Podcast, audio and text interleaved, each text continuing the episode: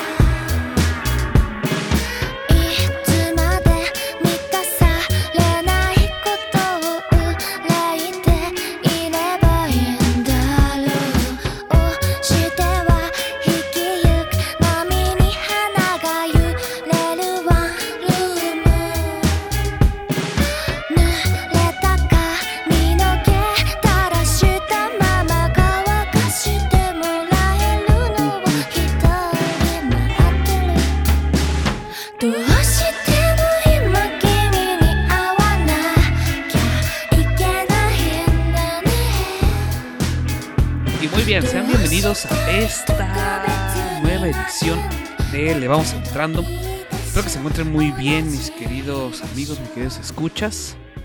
Y yo me encuentro bastante bien después de haberme tardado bastante en grabar esto.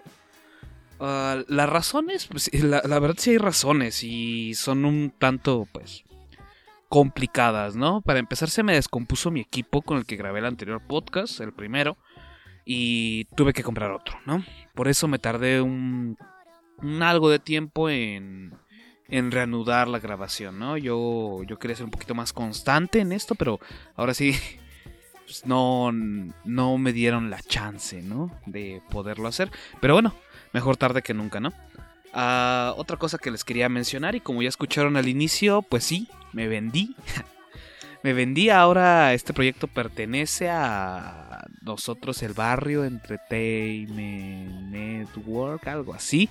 bueno, a, la plataforma de nosotros, el barrio, ¿no? Ahí, me van ahí también van a poder encontrar el podcast, escúchenlo ahí. Y escúchenlo obviamente en el canal de nosotros, el barrio, ¿no? Ahí lo pueden buscar y seguramente ahí aparecerá también este podcast, ¿no?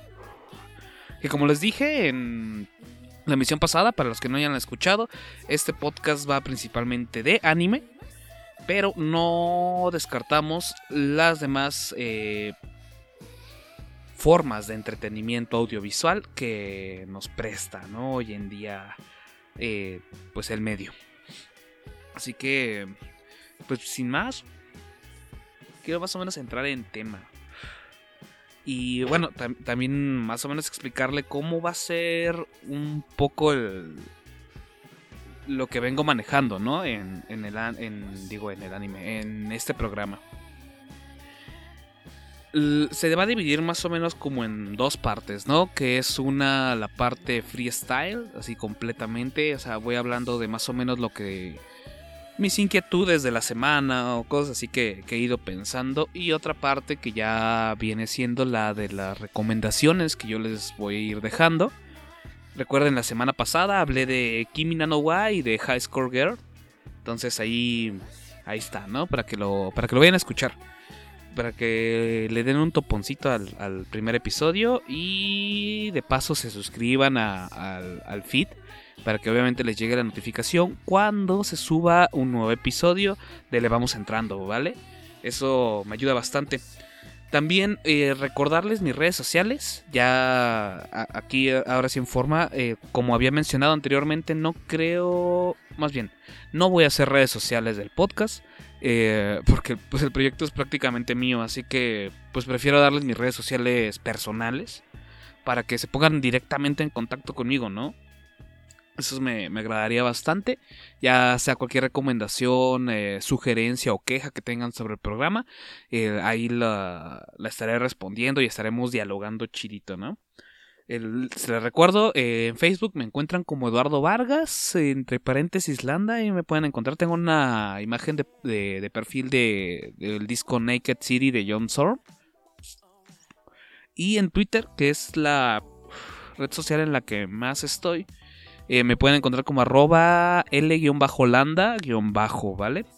Ahí, ahí es donde es más probable que les conteste sin ningún problema y me la paso un poquillo más. Tengo más contacto, de hecho, con las personas por medio de Twitter que por medio de Facebook. Pero igual, o sea, por Facebook también si me quieren agregar, ahí estoy, ¿vale? Entonces, ¿qué, qué más o menos traían esta semana? Pues fíjense que esta semana pasaron varias cosas, tanto en mi, en mi vida y todo eso. Puesto que este programa ya había estado grabado, ¿eh? ya lo había grabado. Ya, ya había grabado la introducción. De hecho, es la tercera vez con esta que grabo la introducción y en sí el programa entero, pero no hay pedo, ¿no?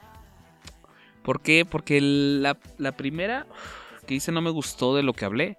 La segunda vez que lo hice había quedado bastante saturado el audio. Pero así, o sea, un algo grosero. O sea, en verdad muy grosero quedó saturado el audio. Entonces lo estaba escuchando y lo iba a dejar. O sea, ya en verdad ya el podcast tal cual ya está, ya está prácticamente hecho.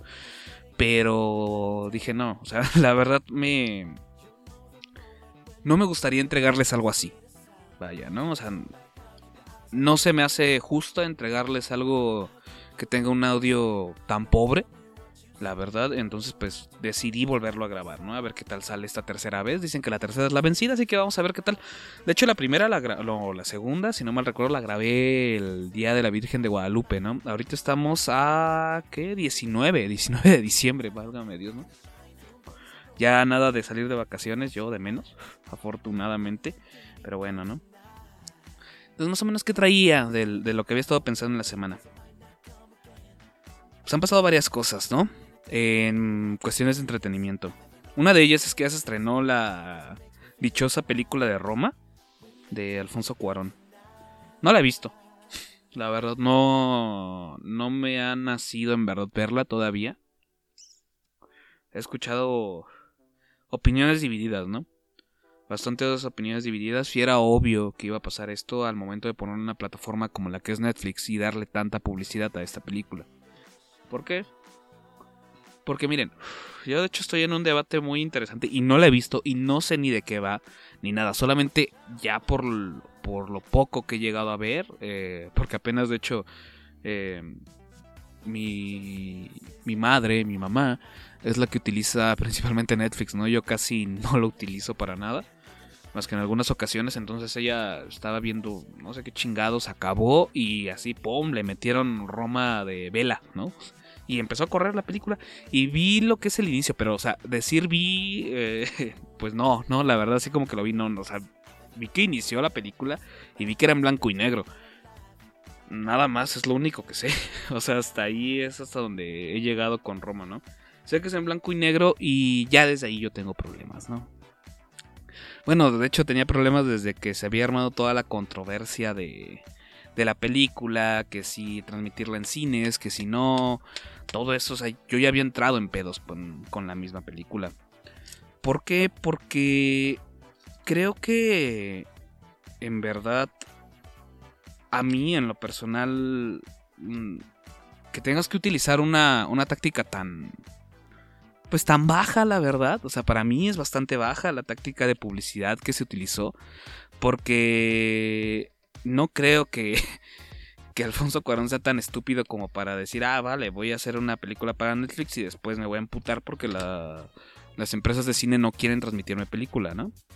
La verdad no creo. En verdad no, no, no creo. Yo soy de la firme idea de que lo sabían y que sabían que todo eso iba a traer, pues, publicidad, ¿no? Ah, el, mientras más en controversia esté algo, pues más la gente habla de lo mismo. Entonces, pues les surgió bastante bien, ¿no? Hoy en día todos saben la de la película de Roma de Alfonso Cuarón, más que aparte la, publicidad está todo lo que da. O sea, en verdad todo lo que es Avenida Insurgentes, de menos aquí en la Ciudad de México, eh, está llena, llena de publicidad de Roma. Entonces, pues sí, ¿no? ahí, digo, pues bueno. Y ahí es donde viene mi, mi duda, ¿no? Mm. ¿Cuál es? La cosa es que lo abres a una plataforma en la que... No quiero sonar mamón ni nada de eso, pero... En la que la gente que ve esa plataforma, en la que consume principalmente esa plataforma, no... es tal vez el público para la película de Roma. Y aquí quiero que quede claro, ¿no? Obviamente, no, no porque no seas el público quiere decir que seas un pendejo, que no entiendas de, las buenas cosas de la vida ni nada de eso. O sea, es una pendejada eso, ¿no? Es una pendejada esnovista cuando una persona te tacha porque a ti no te gusta algo de ese tipo, la verdad. Es una pendejada de tamaño monumental, o sea, no. Ay, güey, no tiene razón de ser, ¿no? Ese tipo de comentarios, o de menos para mí. Porque, pues al fin y al cabo todos consumimos entretenimiento, ¿no? Y aunque eso sí, o sea, hay diferente tipo de entretenimiento. Hay gente que nos entretiene más otro tipo de cosas que a otras, ¿no? Algo que le veo a favor que lo hayan puesto en la plataforma sí es que abre otro tipo de, de cine hacia Netflix, ¿no? Hacia el público de Netflix, mejor dicho. Porque de menos, por ejemplo, eh, estaba escuchando a la verdad no las escuché muy bien porque yo siempre en el trabajo me pongo audífonos o estoy así, ¿no? Y de repente escucho un poco las pláticas que tienen ahí mis compañeros del trabajo.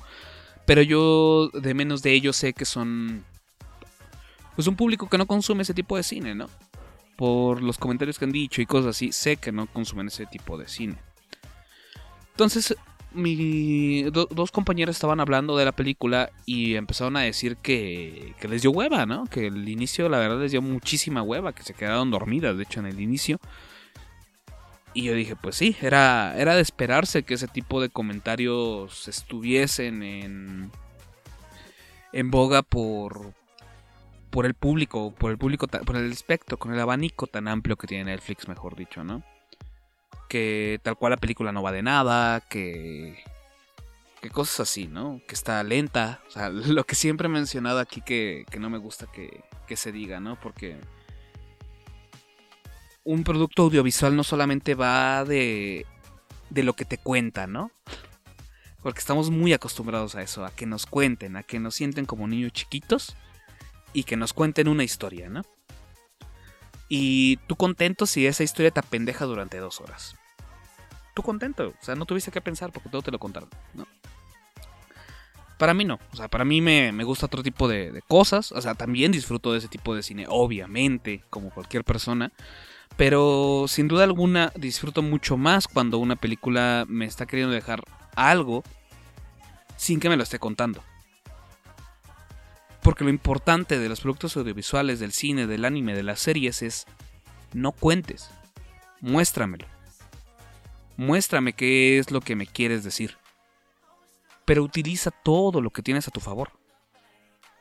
Imágenes, soundtrack, eh, diálogos, si quieres, uh, encuadres de cámara, fotografía, colores, ¿no?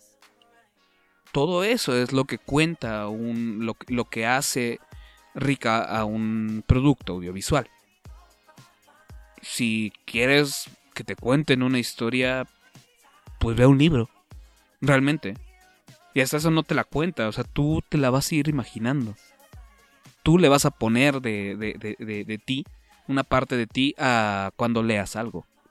Que ahí también quiero hablar después mejor de eso, ¿no? De, de la diferencia entre, entre el producto o tal vez la fuente original, que puede ser un libro, cómic, manga, eh, novela, a cuando lo lleva ¿no? a un producto audiovisual, que puede ser serie, anime, película.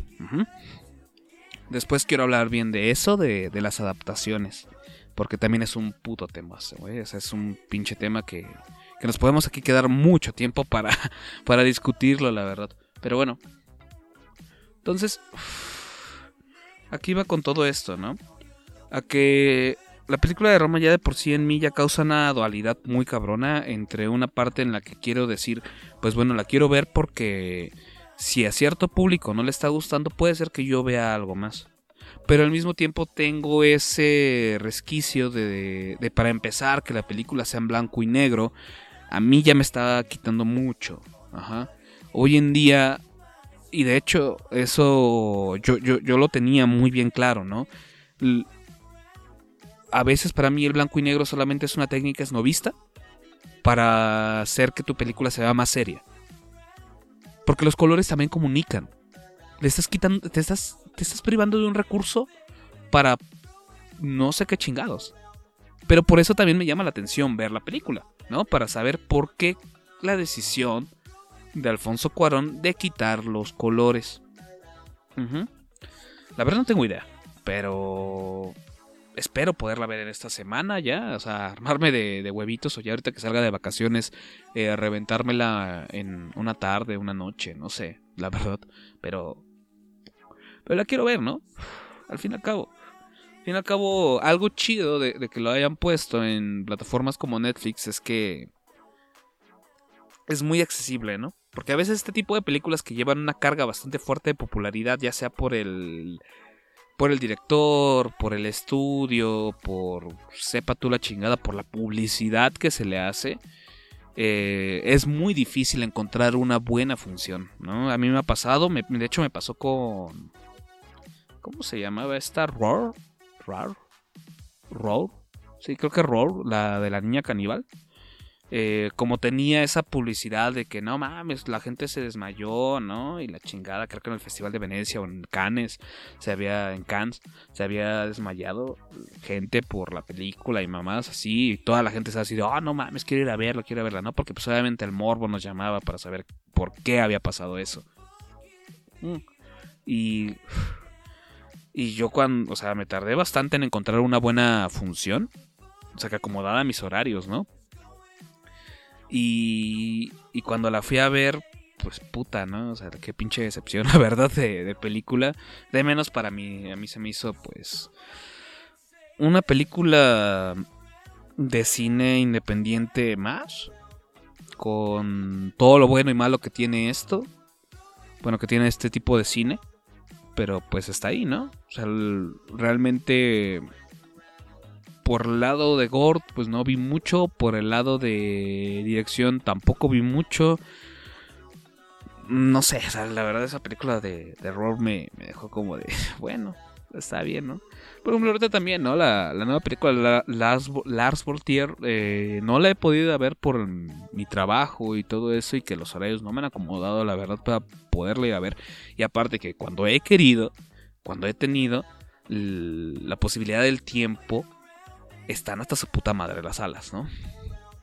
Y como que eso de irme a sentar a la primera fila y estarlo viendo con mi cadera inclinada a casi 180 grados, pues como que no me gusta mucho, ¿no? No me agrada mucho esa idea. Y tal vez ni la cadera, porque los, los asientos de la cineteca no son, no se pueden reclinar tanto, o sea, va a ser mi puto cuello, ¿no?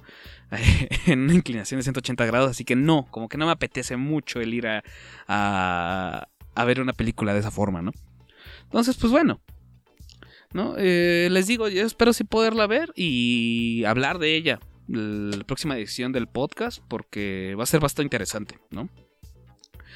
También siguiendo con Netflix porque pues aparentemente en estos días tuvo bastante auge y tocó algunas cosas sobre mi sobre mi hobby principal que es esto del anime y todo eso, pues la habían anunciado varias cosillas, ¿no? Live actions por aquí, que se va a transmitir Evangelion y todo ese tipo de cosas, ¿no? Que, pues la verdad, mis opiniones sobre eso sobran bastante.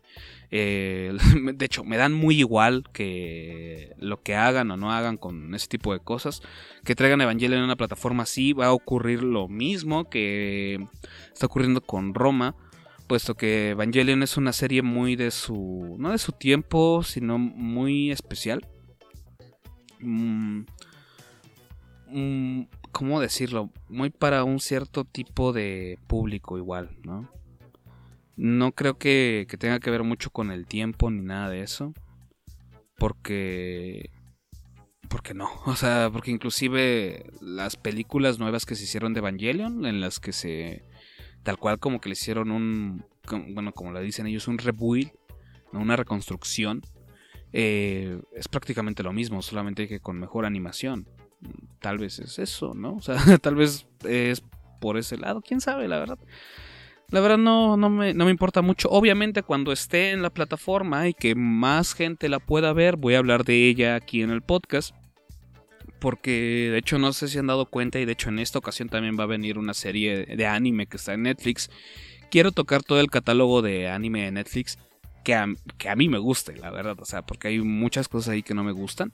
Pero de menos, o lo más importante, lo que vea con que, que la gente tal vez más, habla, más ha hablado, o que obviamente personas que no están en contacto con el anime como normalmente, como, como yo de menos, eh, puedan entrarle, ¿no? Ese es el objetivo principal de este podcast, el que gente que no está acostumbrada a ese tipo de entretenimiento, yo les pueda ir dando no como una guía, sino solamente recomendaciones de decirle, oye, pues mira, por aquí le puedes empezar, ¿no? O sea, si te llama la atención, empiézale por aquí. Si no te llama la atención, dale una oportunidad. Te puede hacer que te llame la atención, ¿no? Ese es el puto principal objetivo de esta chingadera, ¿no? Pero bueno, ya dejando de, lado todo el pedo de Netflix y esas chingaderas, que la verdad a mí me, se me hacen un tanto engorrosas hasta cierto punto y me da pereza hablar, eh, de ellas. Quiero tocar otra cosa, e igual de Netflix, ¿no? que es que... No, no, no, ya es cierto. No, no, no, no, no, no, no, para nada. Quiero hablar de otra cosa antes de, seguir ya. Bueno, quiero hacer otro, otro pequeño paréntesis antes de seguir con, con lo que quiero, el preámbulo para las recomendaciones. Es que ahorita en una de las recomendaciones, o tal vez mejor dicho, va a haber un apartado extra de este podcast de casi una hora de duración, en el cual un escucha y amigo mío, muy, muy amigo mío, eh, dio su dio su opinión sobre una sobre la película que voy a tocar. Y la verdad fue es una opinión que, que a mí me interesaba mucho tener y que de hecho él él él accedió completamente, ¿no? Es es un amigo que de hecho ya estuvo en mi anterior podcast, el Torito Podcast, él estuvo ahí, se llama este se llama Iván, mi amigo. Y, pues yo le dije, ¿no? hablamos diario, hablamos él y yo diario porque jugamos un jueguillo ahí eh, todas las, todas las tarde noches. Entonces, pues ya estuvimos, estábamos en lo que estábamos jugando y todo eso, pues yo les platico a veces, ¿no? Del podcast, así de lo que voy grabando, de lo que quiero decir, uh, cosas, cosas de ese tipo. O les pregunto su opinión sobre ciertas cosas, entonces le hice la pregunta, ¿no? De qué les parece esta película. Eh, y ya, ¿no? Me dijeron, no, pues eh, tal, tal, tal. Y él se vio bastante entusiasmado. Entonces le dije, oye, ¿no quiere, no te gustaría grabar algo así de lo que, de, lo que tú creas de la película? Me dijo, va, va, va, ¿por qué no, no? Y de hecho se la aventó, luego, luego ese, eh, o sea, hagan de cuenta, yo le digo eso a las 9 de la noche, el güey al otro día de la mañana ya la había visto, o sea, se había quedado despierto para verla. Y en la tarde de ayer grabamos, ¿no? Su, su participación. Y pues ya quedó, ¿no? Entonces la, voy a agregar como un anexo, puesto que sí es un bastante larga, mejor dicho. Y toca muchos temas muy importantes, ¿no? Y aquí es donde también quiero a pedirles a ustedes, no importando quién seas, en verdad, si tienes una opinión, si quieres dar una opinión sobre algo, sobre tal vez la película que, sobre las series y la película que voy a hablar en esta ocasión, o sobre las que hablé en la anterior ocasión, siéntete completamente libre de mis redes sociales, que ya las dije al inicio, eh, decirme, oye, ¿sabes qué? Yo quiero hablar de la película. Y yo con mucho gusto, ya sea te, o sea, ya depende de ti, si tú quieras grabar tu audio y mandármelo, o eh, nos ponemos de acuerdo y en una conversación yo grabo tu audio y ya yo me encargo de, hacerle todo. O sea, yo obviamente también cuando me envíes el audio, yo me voy a encargar de de nivelar eh, sonidos de voz, eh, reducción de ruido, todo ese tipo de cosas, ¿no? Y obviamente ya ponerle la musiquita, cosas así, ¿vale? Porque, como les había dicho, yo quiero que esto no solamente se quede entre la escucha y el, eh, bueno, el que comunica y el que escucha, ¿no? Quiero que todo, que, sea recíproco y que ustedes también, si tienen algo que decir, si, si sienten esa necesidad, no se la queden, en verdad chingada madre, no se la queden. Eh, a veces sí podrías pensar, ¿no? Y yo de hecho lo he pensado, ¿quién chingados quiere escuchar lo que yo opino? Y a veces no es tanto que, que, las personas quieran escuchar lo que tú opinas, sino ya velo por ti mismo, ¿no? Eh, ese, el buen Fede, de nosotros el barrio, fue lo que me, me, dijo, ¿no? O sea, yo tomo el podcast como, como algo terapéutico y ven que nosotros siempre en el Torito Podcast dijimos lo mismo, ¿no? tomamos este podcast como algo terapéutico, algo que nos ayuda a hacer catarsis del día a día, de lo que nos va pasando, a, no sé, o sea, pueden ser muchas cosas, ¿no? Porque a veces una, una serie de entretenimiento no solamente te va a tratar de... O sea, no, no, solamente va a ser el entretenimiento en ese momento, sino que te va a hacer reflexionar sobre muchas cosas que están pasando y puedes ir hilando temas. Y eso es lo que pasó con mi amigo. De hecho, él, em, él, quiso empezar hablando como de la película y de repente se fue a muchas cosas. O sea, en verdad, abarcó un mundo de, de ideas y que tenía. Y de hecho, cuando acabamos y todo eso, pasó como una hora y me dijo, puta madre, ¿no? Se me olvidó hablar de esto. Y se me olvidó hablar de esto otro. O sea, tenía todavía mucho más que decir. Y por mí mejor. O sea, en verdad, porque yo cuando lo estaba escuchando me quedé así de wow. O sea, había cosas que yo no me había dado cuenta, ¿no? Y después platicando ya él y yo de la película eh, mientras jugábamos.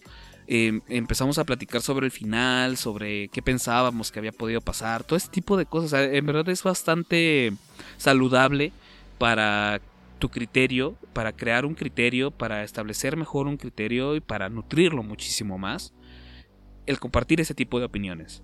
O de menos desde mi punto de vista, ¿no? Entonces, les digo, ¿no? Ahí queda la invitación completamente abierta. Este es su micrófono, este es su podcast. Y vamos a intentar hacer que esto, todos juntos, eh, vaya creciendo, ¿vale? Después, bueno, ya para empezar a entrar en tema, quería. Más de lo. El eje principal que quería tratar en este podcast era de. Estas dos.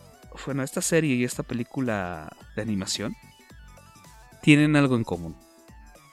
O de menos en mi retorcida mente tienen algo en común que es el que las dos tienen una pizca de ser únicas. Único que me refiero a que tanto la película en su tiempo pudo romper varios paradigmas como esta serie que salió este mismo año hizo algo que hoy en día no se está acostumbrado a hacer. Son únicas por eso, ¿no? Por la forma en la que lo cuentan, por el tipo de animación que utilizan. Y ahí es uno de los, uno de los puntos por los que a mí me gusta mucho el anime. Como hay tanta oferta, se pueden ver ellos libres de poder hacer algo un poco más arriesgado a veces, aunque no vaya a surgir frutos, pero algo chingón de todo esto es que la gente que está detrás del anime son fans. Son completamente fans de, de, este de este hobby, ¿no? Más bien están, están obsesionados, sino están enamorados del hobby del medio. Entonces ellos, por más que se maten trabajando, porque en verdad es una puta chinga el hacer un anime, pero una es, es, algo esclavizante, o sea, en verdad es un trabajo muy esclavizante el hacer ese tipo de cosas. Inclusive los que más se llevan la chinga son los animadores y los Between Animator.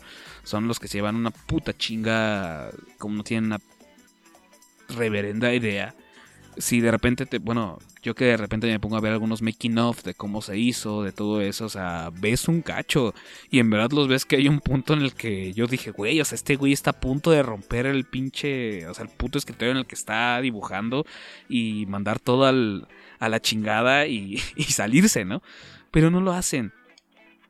Porque al fin y al cabo, o sea, inclusive ellos cuando lo ven, cuando ya ven corriendo todo esto, o sea, ya, ya con los colores, ya ven, ya ven la animación, todo el trabajo que se hizo, se sienten bien. Entonces ahí es donde yo encontré algo que ya no encuentro muy seguido en producciones de este lado del mundo, ¿no? Que es el amor hacia lo que estás haciendo, ¿no? E introducirle algo. Tú querer hacer que esto que estás haciendo si bien ya se ha contado varias veces esa historia, tenga algo que pueda llegarle a, cierto tipo de personas que estén buscando eso. Sin lugar a dudas, el anime es algo en el cual la imaginación da rienda suelta. O sea, en verdad los japoneses están realmente locos en lo que piensan, en lo que, en lo que imaginan, las historias que cuentan. Ahí es donde yo encuentro bastante magia en todo esto, ¿no? De hecho, escuchaba en, en el último.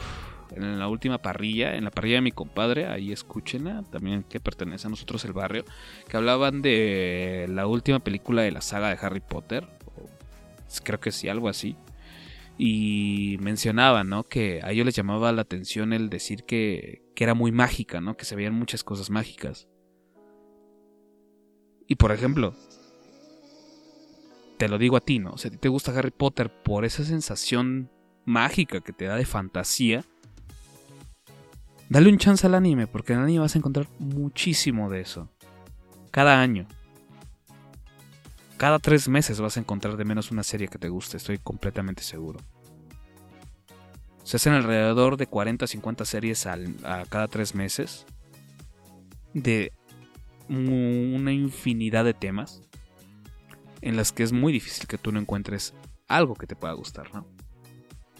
Entonces ahí es donde yo les donde yo los invito, ¿no? Y pues bueno, ¿de qué vamos a hablar en esto? Bueno, más bien de qué les voy a recomendar en esta ocasión. Es de una película y una serie. Vamos a empezar con la película, como la anterior vez. En esta ocasión no me voy a aventar tal cual un Mariano Osorio como, como lo hice en el podcast pasado, pero sí quiero mantener un, tipo de, de, recomendación similar a la que hice, así que ya saben cómo va, ¿no? De la película que voy a hablar es de Perfect Blue, del director Satoshi Kon. Que bien, hay que tener en cuenta que Perfect Blue, si no mal recuerdo, es de 1996, por ahí. Creo que sí, 96-98, un desmadre así. Y es la ópera prima de este director, ¿no? Este director para mí es uno de los mejores directores que ha tenido tal cual así mundialmente la industria del entretenimiento. Es un genio. Bueno, era un genio, falleció. Ya falleció el señor. Eh, era un maldito genio el cabrón. Ah, porque en verdad, en, ese tipo de. En, sus obras, no hay cabos sueltos. Si, si te está poniendo algo, es por algo, por lo que está ahí. Entonces, pues bueno, ¿no? Y nos lo deja muy bien claro desde su primera película, que es esta de la que vamos a hablar. Mm, deja muy claro cómo, cómo va a estar la onda, ¿no? Y obviamente si te preguntas dónde puedes ver esta película, la de Perfect Blue, y la quieres ver antes de que escuches siquiera de qué va. La puedes encontrar en YouTube, está ahí en YouTube eh, con subtítulos al español. Está en una calidad pues realmente decente, la verdad no, no está nada mal. También los subtítulos no están realmente mal. En algunas partes, pues bueno, ¿no? Las interpretaciones y todo eso, pero, pero quedan bastante bien, ¿no? Entonces, ahí, ahí la pueden ir checando, ¿no?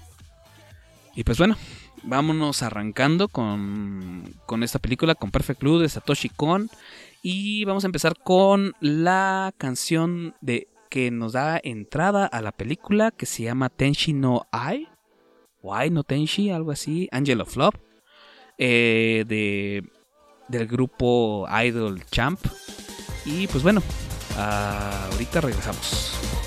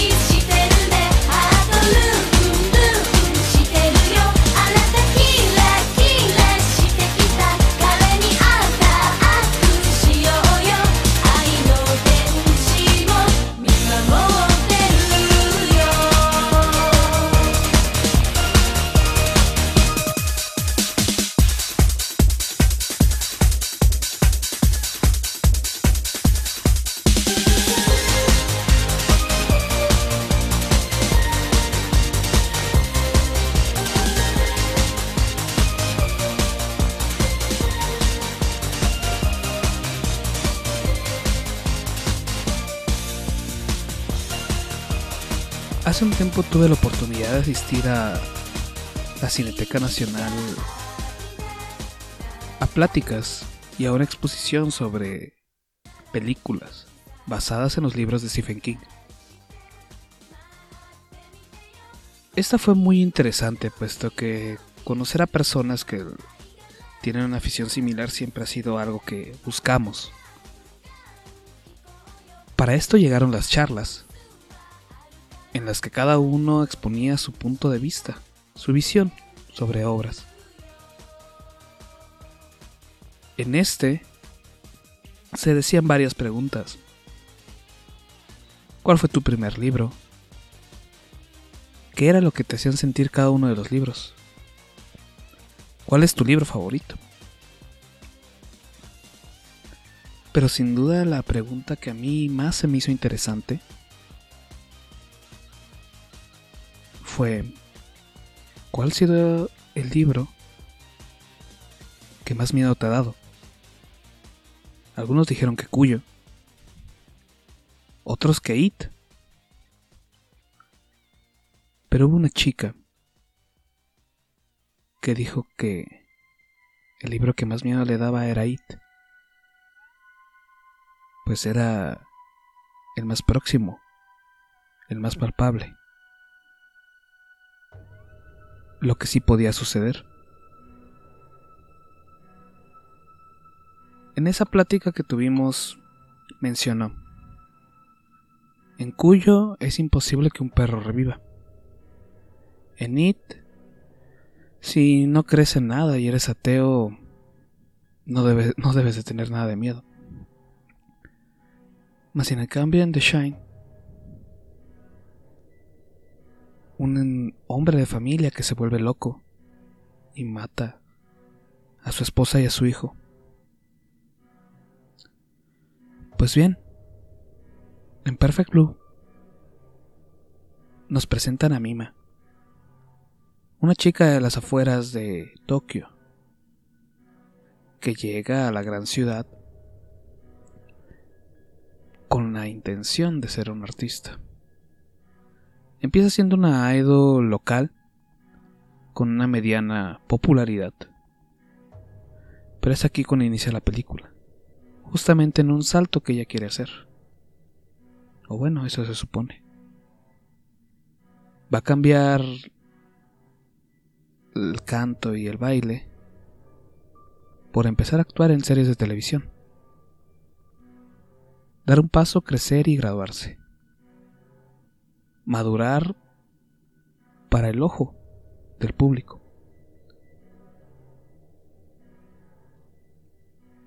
Cuando inicia su carrera en esto, podemos ver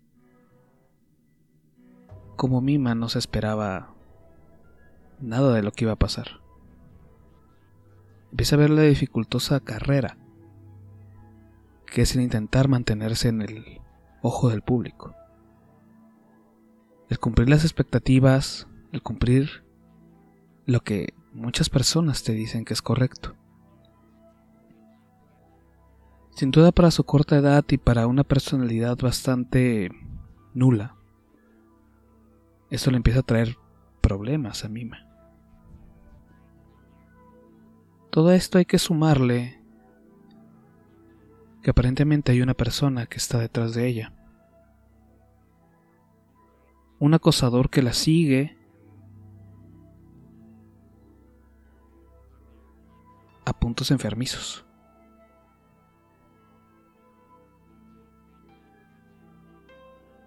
Tras algunos accidentes que suceden a su alrededor, poco a poco vemos cómo Mima se va fragmentando. Cómo empieza a perder la noción de quién es en verdad ella, de si ella en verdad quería eso. ¿Cometió un error? ¿O tal vez varios? ¿O estoy por el buen camino? Estoy seguro que muchos hemos lanzado ese tipo de preguntas, y más a una edad joven. Justamente cuando estás intentando independizarte. Hablando de eso, y como otro ingrediente a este caldo de cultivo, Mima es una persona exageradamente sola. Una persona que mantiene una escasa comunicación con su familia. En ningún momento la vemos hablar con ningún amigo. Sus únicos dos anclas a la sociedad es su representante. Cada uno fungiendo como una especie de salvaguarda. Pero como dije, solamente es un ancla a intentarse mantener comunicada con alguien. Hablar de una ópera prima siempre es complicado. Podemos ver los errores, pero al mismo tiempo podemos ver las genialidades de las personas que lo hacen. Sin duda alguna Satoshi Kon se luce de sobremanera, haciendo una ópera prima de primer nivel. Utilizando el medio, utilizando lo que tenía, hace lo que muchas personas queremos ver. No cuentes, sino muestra. Nos muestra una mima y un ambiente en el que el color rojo va a imperar. Ese color rojo de peligro, de ten cuidado. Algo aquí no está bien. En muchas escenas vamos a ver cómo Mima su entorno es completamente rojo. Como hay detalles rojos por doquier como queriéndole decir algo. Al igual que utiliza muy bien para explicarnos que Mima se encuentra en otro mundo, siempre Mima, a Mima la vamos a ver reflejada. Reflejada en los vidrios del transporte público, de los carros. La vamos a ver a través de un espejo. totalmente absorta de este mundo, sintiendo que tal vez no pertenece a él. Al igual que tira de los espacios para explicarnos cómo Mima va cayendo un poco más en el pozo. Empezamos viendo una habitación bastante linda, que poco a poco se va destruyendo, hasta llegar a un punto en el que está completamente apagada, oscura, desordenada. como la nula personalidad que empieza a quedar en ella. Sin duda alguna, para mí esa es una de las películas de terror que más miedo me dan. Puesto que sé que esto que estamos viendo hoy en día sigue pasando. El acoso de los medios, lo que la gente deposita en ti, es algo que termina cobrando factura para una persona que no está preparada para todo eso. Sin duda alguna, también esta película cuenta con una de las escenas más fuertes que yo he visto. De las que más me dan asco ver. Al mismo tiempo, eso lo hace bastante genial a la película. Pero bueno, yo lo había mencionado antes con Kimi Nanawa. Kimi Nanawa es una película perfecta que no entra dentro de mis películas favoritas. Por otro lado, Perfect Blue está dentro de mis películas favoritas sin lugar a duda. Nos demuestra que el anime puede hacer más cosas. Esa es una película perfecta para que alguien que crea que el anime solamente son golpes, desnudos sin sentido, se dé cuenta que es un medio para uno que otro genio. Pero bueno, esta película al hablar de la mente humana está muy lejos de ser perfecto.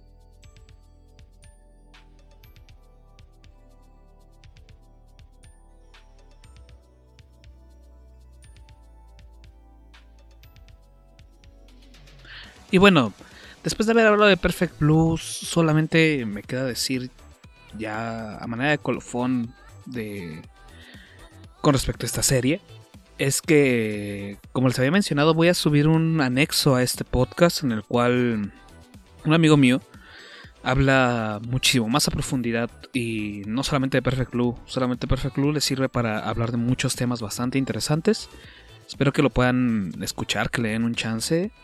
Eh, va a subirse inmediatamente después de este podcast. O sea, sube, este podcast y se sube mm, este anexo, ¿no? Eh, les recomiendo mucho que lo escuchen, la verdad. Eh, no lo quise poner en esta parte, puesto que no, no sé ustedes qué opinen. Me gustaría saber su opinión.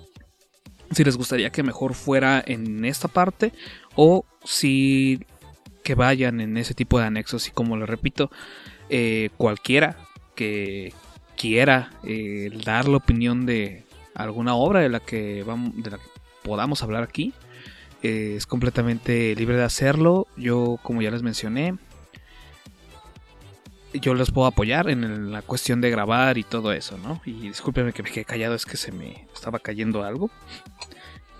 Te a sacar un cigarro. Pero bueno, ya poniéndonos un poquito más en tono, vamos a hablar de la serie, ahora sí. De la serie que les venía mencionando. Esta serie salió. Bueno, tal cual Netflix compró su licencia de distribución. Y pues bueno, esto lo vino, la vino a joder bastante, puesto que se quedó en un lugar bastante rezagado, ¿no? Y ya dije mucho bastante, ahora que me doy cuenta, pero bueno. No, ¿qué se le va a hacer? Em, la serie de la cual quiero hablar se llama Hisome Tomasotan. En Netflix la van a encontrar como Dragon Pilot Hisome no Tomasotan, que no entiendo por qué le pusieron Dragon Pilot, pero bueno, bueno, no sí, sí tiene que ver, pero pero hubiera estado mejor que dejar un Hisome Tomasotan, pero bueno, cosas, ¿no? Cosas de este mercado. Mm. Y bien, ¿por qué quiero hablar de esta serie para empezar, no? Y yo de hecho apenas comentándolo con el buen Ray, eh, con, mi, con, con, mi otro camarada del podcast del Torito, eh, quiero empezar a hablar de, películas y series que estén al acceso de, todos, ¿no? Algo afortunado es que la serie de la que hablé el, capítulo pasado, High Score Girl, eh, la próxima semana, si no mal tengo, eh, se sube a Netflix, así que vayan a verla también, ¿no? Está súper accesible. Pero bueno, es mi principal objetivo, ¿no? Intentar sacar todas las series y películas que haya en las distintas, bueno, los distintos medios de distribución por streaming. Que de hecho, pues ya como me hice de Amazon Prime Video, pues ahí tengo varios, ¿no? También que quiero, de los cuales quiero hablar. Pero bueno, algo, como ya lo mencioné, que a mí me gusta, es de que si bien me van a contar lo mismo, tengan un atrevimiento de cambiar ciertas cosas esa hambre por querer ser un pelín diferente, querer traernos algo tal vez no nuevo, pero sí que tenga algo que la haga especial. Pues bien, esta serie lo tiene, y lo tiene de sobra. Es una serie que sin duda alguna se arriesgó bastante al hacer una que otra cosa un poco distinta. Un ejemplo de ello es su opening. Su opening es bastante peculiar. Pero en una muestra les voy a dejar solamente un pequeño cacho del opening y que lo vayan escuchando. Porque creo que sin duda alguna tiene que ser escuchado. Así que ahorita regresamos y continuamos.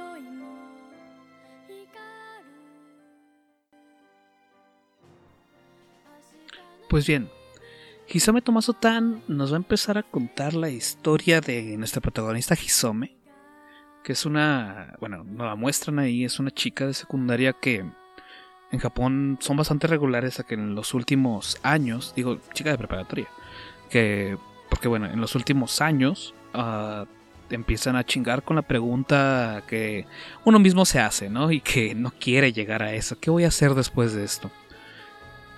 En su caso, decide meterse a las fuerzas de autodefensa de Japón. Hay que recordar que Japón no tiene tal cual un ejército. Eh, todo eso gracias a la Segunda Guerra Mundial. Solamente pueden utilizar fuerzas de autodefensa, ¿no? Que como su nombre lo dice, son simple y llanamente para defenderse de alguna invasión enemiga que quiera mancillar la patria, ¿cómo se le dice? La soberanía de su país, ¿no? Pero bueno, eh, ella decide meterse a las fuerzas de autodefensa. Y aquí es cuando damos un salto y la vemos ya adentro, ¿no? Aparentemente en los primeros minutos le van a decir que ella ha sido seleccionada para un programa. ah, algo especial, ¿no?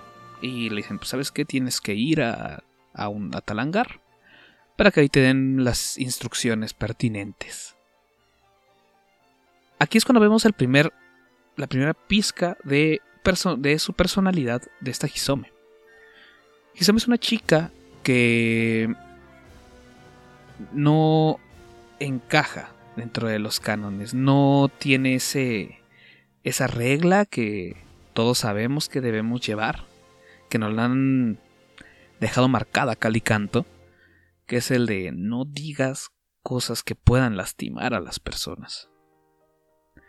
No menciones los errores, no menciones los defectos. Ella es un filtro, ella es una persona que no tiene filtro, disculpen, y que tal cual dice lo que ella piensa. Esto le ha traído problemas, por lo cual al inicio la vemos que lo dicen bastante voz baja y pues todos se quedan así de ¿qué dijiste? y, y ella lo niega, ¿no? Ella dice nada, cosas así. Eh, Pero bueno, ¿no? Eso lo vamos a ir viendo poco a poco y más a profundidad en, en el transcurso de la serie. Bien, esta Hisome decide ir al hangar mencionado. Y ahí es cuando se encuentra con un pequeño amiguito, ¿no?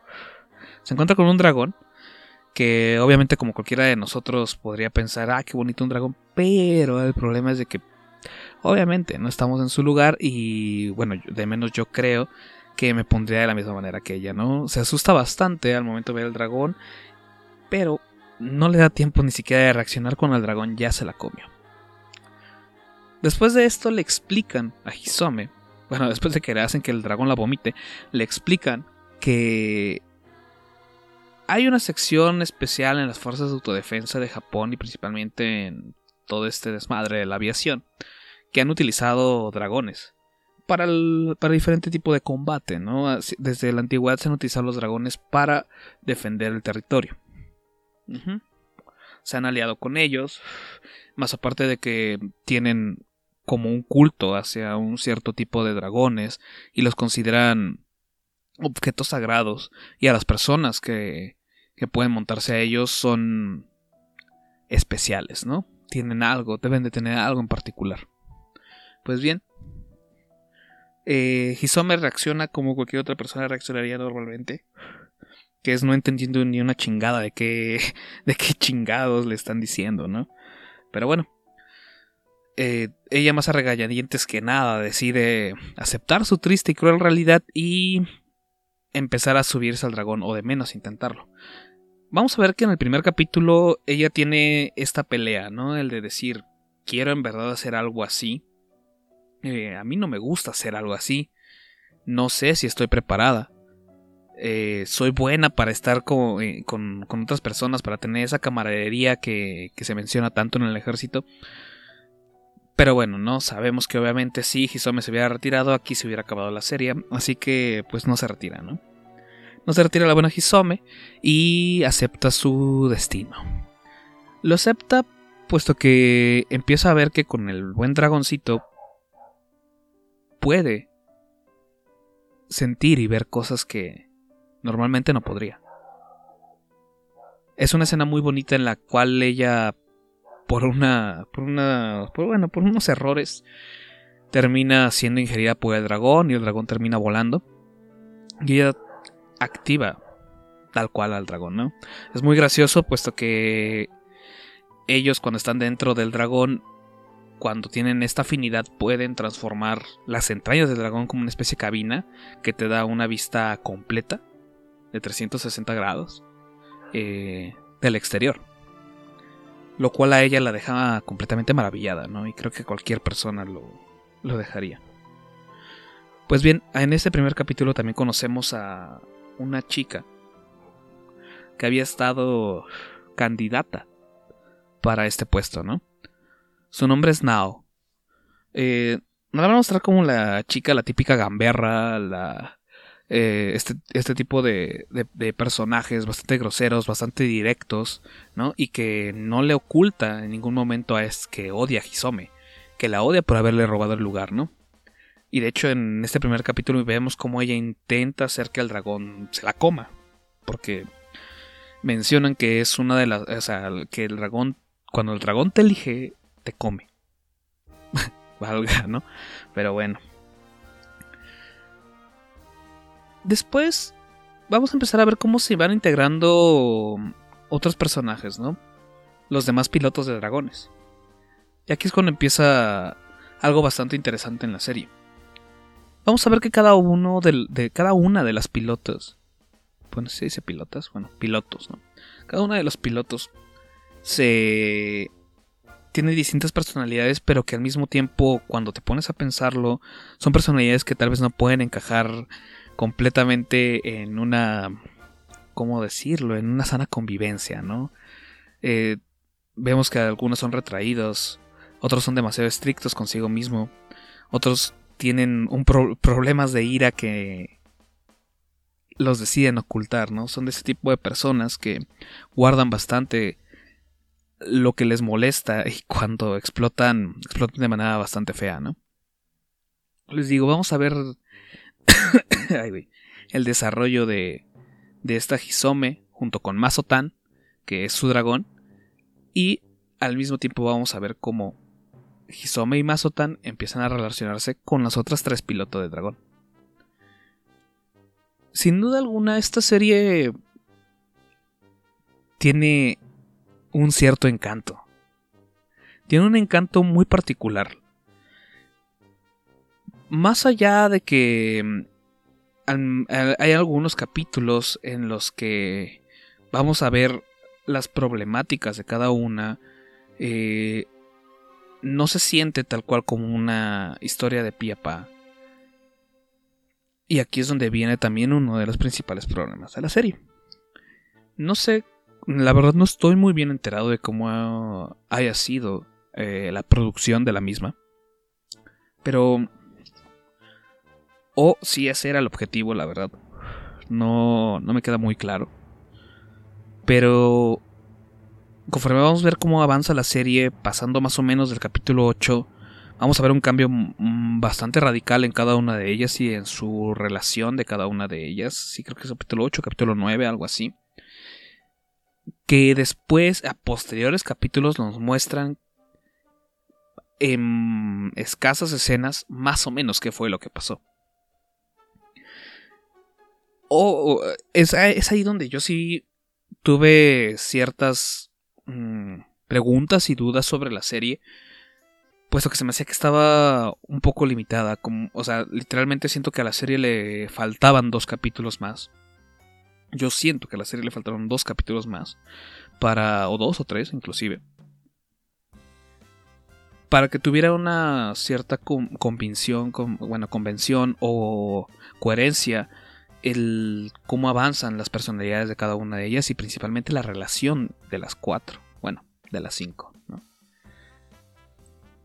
Que no estoy diciendo que lo haga mal, puesto que mm, con los 12 capítulos que tiene, puedes entender qué fue lo que causó ese cambio en cada una de ellas. Puesto que obviamente en la serie sí vamos a tratar un poquito de, de ir viendo cuáles son los problemas que tienen ellas, cómo, cómo es la simbiosis del dragón y de su piloto.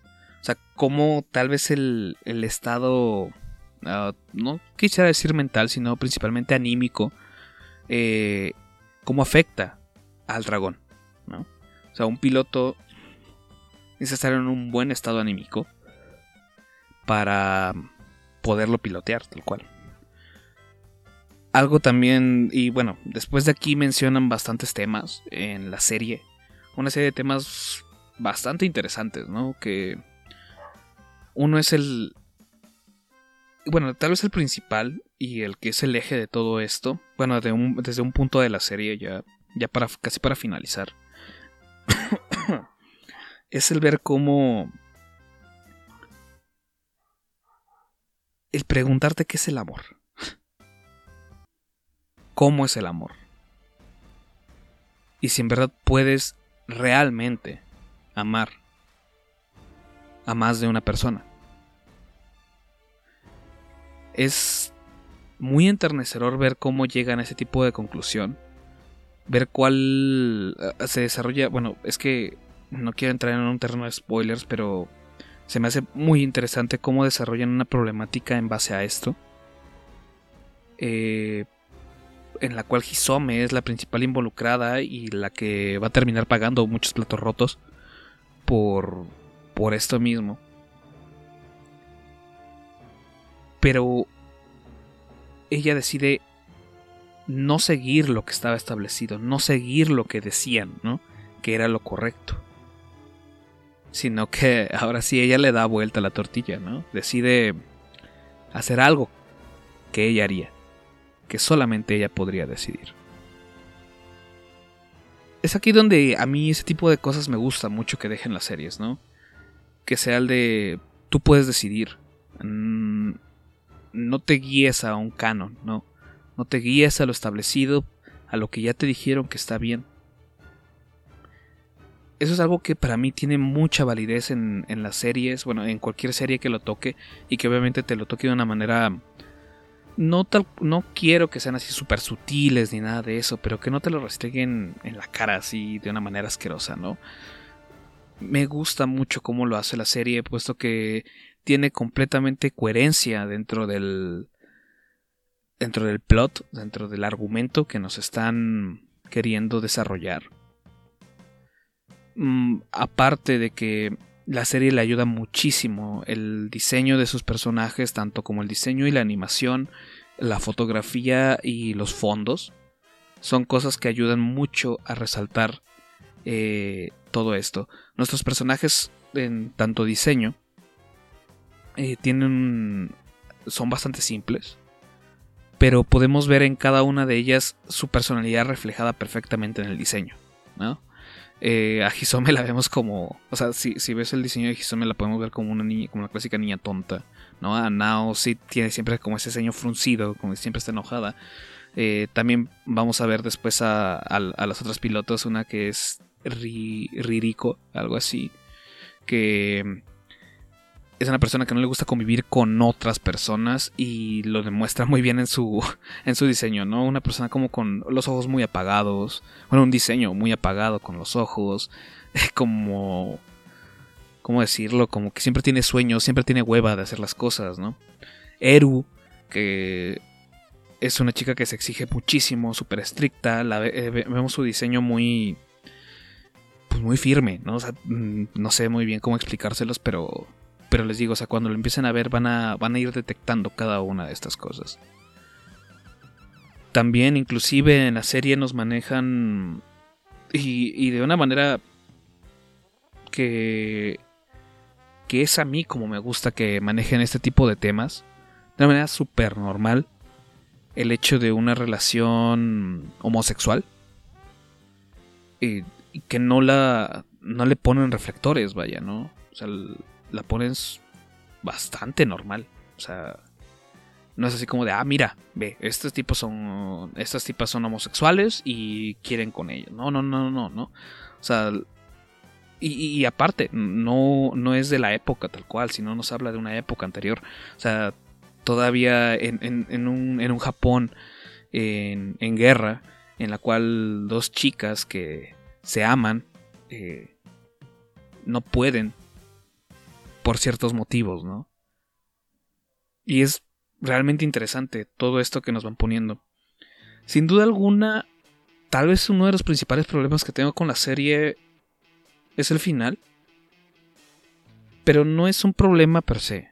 Es ahí donde yo les, donde yo les comento, ¿no? Lo- bueno, me vuelvo a repetir que siento que hicieron falta algunos capítulos para tener una conclusión completamente firme de, de esta serie.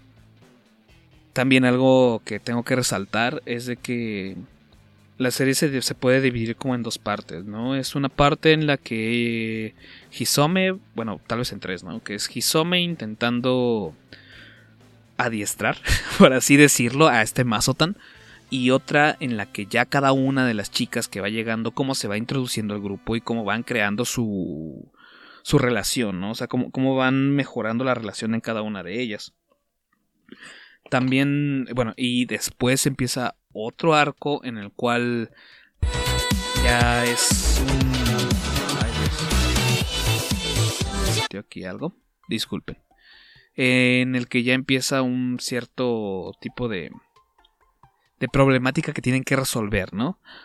Que ese, eh, o sea, en ese, en ese momento es cuando la serie como que toma, acelera bastante. Es ahí donde siento que, que hubo ese corte, ¿no? No sé, la verdad no tengo idea de cómo, de cómo haya sido, en verdad le vuelvo a repetir, ¿no? Su, su proceso de producción, pero de menos ese es mi, mi sentir. Pero bueno, eso no quita que la serie haya intentado hacer algo único. Único desde su diseño, único desde su tipo de animación que tiene. Eh, tiene una animación increíble, realmente increíble. Con, con esto mismo, o sea, ayudan bastante que los diseños de los personajes sean tan sencillos. Tiene unos fondos hermosos, con una banda sonora que queda. O sea, la banda sonora también es algo muy a destacar, puesto que es como. Tiene bases militares, por el contexto y todo esto, pero al mismo tiempo se agarra de... ¿Cómo decirlo? De, de, de, de los distintos ambientes que podemos llegar a percibir, ¿no? Obviamente de esa clásica melodía que va a sonar cuando estamos hablando de, bueno, cuando los personajes están hablando de algo banal, a la de acción, la de escenas emotivas, la de escena triste, todo ese tipo de cosas, ¿no? Es lo que vamos a ir encontrando. Entonces, el soundtrack es simplemente una pasada. De hecho, si no mal me equivoco, van a estar escuchando ahorita de fondo eh, piezas del soundtrack. Al igual que, que con Perfect Blue lo hice y todo eso, ¿no? Siempre voy a intentar que sea así, o de menos cuando a mí me guste mucho el soundtrack, ¿no? si no, si lo, lo pienso mencionar. Pero bueno, esta serie sin duda se lo recomiendo bastante. Es una serie súper familiar que sin duda alguna tiene, tiene ese algo, de menos para mí, tiene ese algo que a mí me hizo que me enganchara tanto que yo la estaba viendo cuando, cuando salía la serie, la terminé de ver y para hacer esta recomendación me la volví a aventar, como les dije está en Netflix, me la volví a aventar y fue en cuestión de dos días, en un día creo que me aventé cuatro capítulos y en el otro día me aventé los ocho que me hacían falta, pero así de un jalón. Y sin duda fue una experiencia muy. Bueno, fue un viaje bastante agradable. Sin duda alguna. Es una serie que creo que así es como la puedo definir. Es agradable de ver. Mucho. Así que espero que tengan el chance y que le den la oportunidad a esta serie de, de verla. Porque como les digo, es una apuesta que, que hizo el estudio Bones. Que lamentablemente no tuvo el público. Por cuestiones de. De que obviamente compraron su licencia para, para transmitirla en Netflix. Y Netflix la sacó meses después, ¿no? O sea, muchísimos meses después. Lo cual, como les mencionaba, le afectó mucho. ¿no? Le afectó muchísimo a la serie. Por eso mismo se me hacía algo. O sea, para mí era así como de. Tengo que hablar de esta serie sí o sí. Porque. Tiene muchas cosas. Tiene muchas cosas y es ahí para, para que mucha gente que luego está cansada tal vez del diseño que se utiliza hoy en día para el anime. Este tiene un diseño completamente distinto y la animación igual. De hecho, la animación podría decirse que se ve hasta como tipo vieja, o sea, una animación vieja. Pero. Bueno, un diseño de animación vieja, pero. La animación es realmente increíble, ya tal cual. El, el muñequito moviéndose para que todos estemos dentro del mismo barco, a que me refiero, es impecable. Impecable en ese sentido, impecable en su soundtrack, en los personajes que tiene, son bastante ricos. En el desarrollo es donde creo que es tiene ese problema, pero que en verdad no llega a afectar tanto, ¿no? Y bueno, creo que sería todo por parte de Hisome Tomasotan.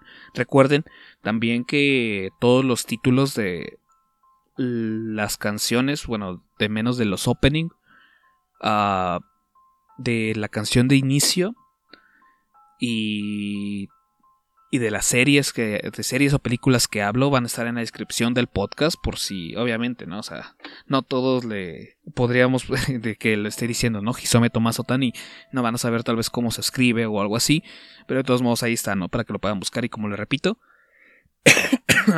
Perfect Blue se encuentra en YouTube. Uh, Hisome Tomasotan está en Netflix. Al igual que Kimi no Wa está en Netflix. Y High Score Girl ya va a llegar a Netflix. Así que, pues no hay, no hay ninguna excusa para que me digan no, no la puedo ver o no sé dónde verla o la chingada, ¿no? Ahí están, están completamente para que cualquiera de cualquiera que le quiera entrar al anime pueda, pueda hacerlo, ¿no? Pero bueno, ya llegando hacia el final del podcast, solamente quiero agradecer a, de nuevo, ¿no? A lo que es el buen Fede y el buen Ferrotre por haberme dejado pertenecer a este conglomerado, ¿no? La verdad me, pues, me siento bastante bien de estar aquí y pues ya, ¿no? Otra cosa que también quiero decir ahorita ya para finalizar es que sin duda alguna yo quiero hacer este podcast semanal pero mm, creo que por cuestiones de tiempo se va a ir a quincenal, lamentablemente. Me di cuenta en la producción de este segundo podcast que me tardé bastante en hacerla. También es por cosas mías, ¿no? O sea, que, te- que soy bastante decidioso al momento de saber, de decir si dejo esto, no lo dejo, puedo hacerlo mejor, lo vuelvo a hacer y me sale peor y tengo que volver a hacerlo. O sea, de hecho este podcast se rehizo bastantes veces. Y ahorita estoy ya en un punto en el que digo, ya, tiene que quedar, ¿no? Tiene que quedar y sin trampa ni cartón. Voy a intentar hacer que ya todos queden y que, bueno, hacer cualquiera de mis opiniones ya al aire, o sea, ya completamente como lo siento, ¿no? Em, también otra cosa que quería mencionar es que, bueno, eh, va a ser como una especie de sorpresa, pero Raí y yo vamos a regresar a hacer nuestro recuento del año eh, en cuestión de anime ahí en el Torito Podcast. Y aparte va a estar el buen Beto y Raí en las próximas emisiones de Le Vamos Entrando, ¿no? Como les digo, también escuchen ahorita el anexo que voy a dejar eh, terminando este podcast, ¿vale? Ah, y eso sí, no se olviden, ¿no? De dejarme sus comentarios y cosas así. Como ya les dije, ya sea en la caja de comentarios de Evox o por mis redes sociales. Que se repito, estoy en Facebook como Eduardo Vargas. Entre paréntesis Landa, tengo una foto de perfil del disco de Naked City de John Storm. Y en Twitter me pueden encontrar como L-Landa- ¿no?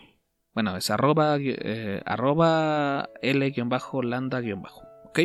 Ahí me pueden encontrar. Esa es la red social en la que más estoy y en la que es más fácil que yo pueda eh, responder si tienen alguna duda o cosas así. No, no lo duden. O alguna recomendación también. O sea, que me digan, oye, pues mira, me gustaría que, que me dijeras qué opinas de esta serie, ¿no? Y ya podem- podemos ponernos a, a platicar ya de esa serie. Inclusive puedes venir tú aquí a hablar de, de lo que tú opines de esa serie. Y pues como les dije, ¿no? Esto quiero que sea más o menos un un foro, ¿no? En el que no solamente sea yo el que esté diciendo esto. Ah, también otra cosa es de que ya por fin vi Roma. Así para que se den cuenta, ¿no? En el inicio dije que no la había visto, ahorita ya la vi. o sea, para que vean cuánto pasó del inicio acá, ¿no? Bueno, que pasaron como 3, 4 días. Eh, ya por fin vi Roma, de la nueva película de Alfonso Cuarón y pues ya tengo mis opiniones bastante bien claras sobre la película. Ya así completa, ¿no? O sea, tengo una opinión súper firme sobre esa película, pero bueno, eso será en el próximo episodio, sin duda alguna, ¿no? El próximo episodio espero que sí salga semanal de menos, porque ahorita afortunadamente estoy en temporada de vacaciones, entonces voy a tener bastante tiempo para grabar y quiero dejar ya de menos preparado otros dos podcasts para que sí puedan salir de manera semanal, ¿no? Pero bueno, creo que ya me alargué bastante con esta conclusión, que yo la quería hacer un poquito más rápida, pero nunca me sale de los huevos el hacer cosas eh, rápidas. Siempre me voy por las ramas y empiezo a platicar de otro tipo de cosas. Y permítame, porque voy a tomar un poco de agua. Pero bueno. Nos vamos despidiendo con el ending de Hisome Tomasotan. Que escuche, o sea, yo les recomiendo mucho que escuchen el ending completo. Ahorita se los voy a dejar. Se llama Le Tempso, no sé qué chingados. Eh, está entre francés. Bueno, de hecho, si no mal recuerdo, bueno, si no mal me equivoco, todo el ending está cantado en francés. Por japoneses. Lo cual es bastante... eh, bueno, merece que se escuche, ¿no? Porque es gracioso hasta cierto punto. Pero bueno, eh, sin más por el momento, ahora sí me les despido. Y recuerden que nos vemos la próxima semana con Roma y con otra serie anime más. Y hasta luego.「